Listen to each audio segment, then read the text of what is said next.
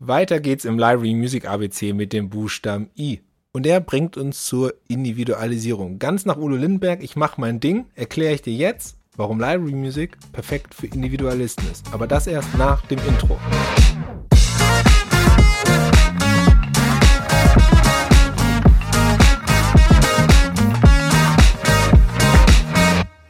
Ja, wie passen denn jetzt Individualisierung und Library Music zusammen?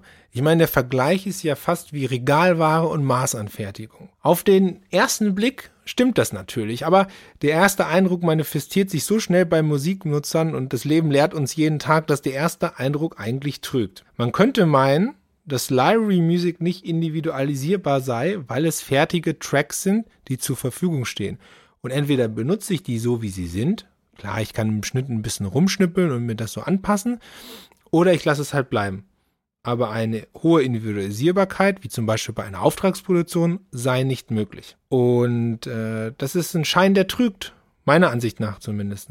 Denn ich denke, dass Library Music tatsächlich sehr individualisierbar ist, wenn man einen festen Musikpartner im Boot hat.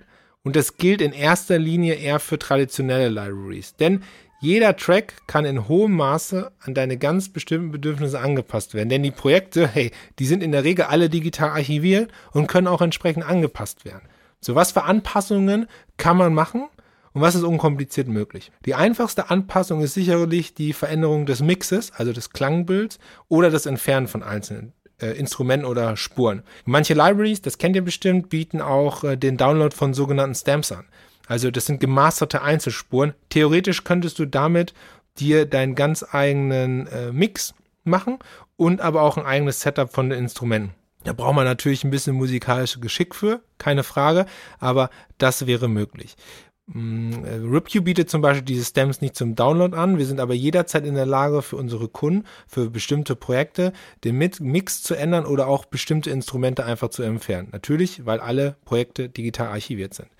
Aber auch komplexe Anpassungen auf einen bestehenden Schnitt, zum Beispiel, oder das Hinzufügen von Elementen, stellen in der Regel kein Problem dar. Denn, hey, das musikalische Grundgerüst, das ist ja bereits vorhanden.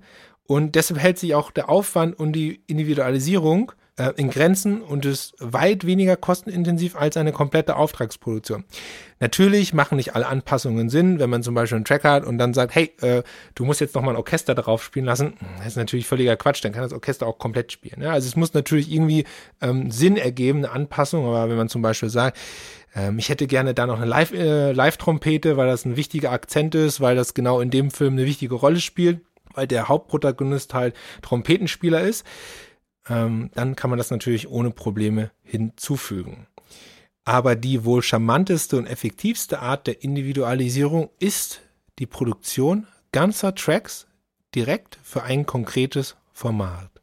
Dies ist eher im Bereich der TV-Produktion und oder Longrun-Formaten üblich. Hier entstehen dann ganz eigene Albumkonzepte in direkter Rücksprache mit der Produktion. Und man kann so gezielt auf die individuellen Bedürfnisse und die thematische Ausrichtung der Produktion eingehen.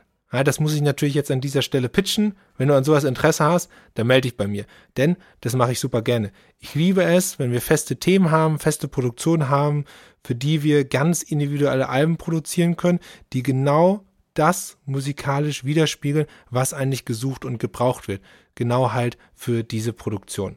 Also ihr seht kurzum, äh, ja klar, Library Music ist Regalware aber Regalware, die man trotzdem maßanfertigen kann. Das ist mit weit weniger Aufwand verbunden als bei einer Auftragsproduktion. Das Besondere ist, dass eine Library immer den Zugriff auf unterschiedliche Kreative hat.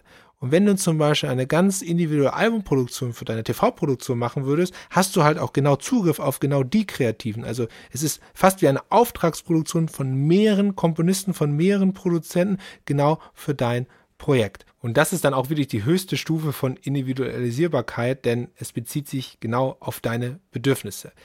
Mein Bedürfnis ist es jetzt noch kurz zu sagen, wenn du Lust hast, lass mir eine 5-Sterne-Bewertung da auf deiner präferierten Podcast-Plattform. Vor allen Dingen, wenn dir dieser Podcast-Run hier gefällt. Das Library Music ABC im ganzen November jeden Tag eine neue Folge und morgen geht es dann weiter mit dem Buchstaben J. Und da wird es eine kleine Anspielung an die Popkultur geben und ein ganz, ganz kleines Gewinnspiel für die Schnellsten unter euch, die die Anspielung im Intro erkennen. Das gibt's aber erst morgen. Jetzt wünsche ich dir erstmal noch einen schönen Tag und keep ripping.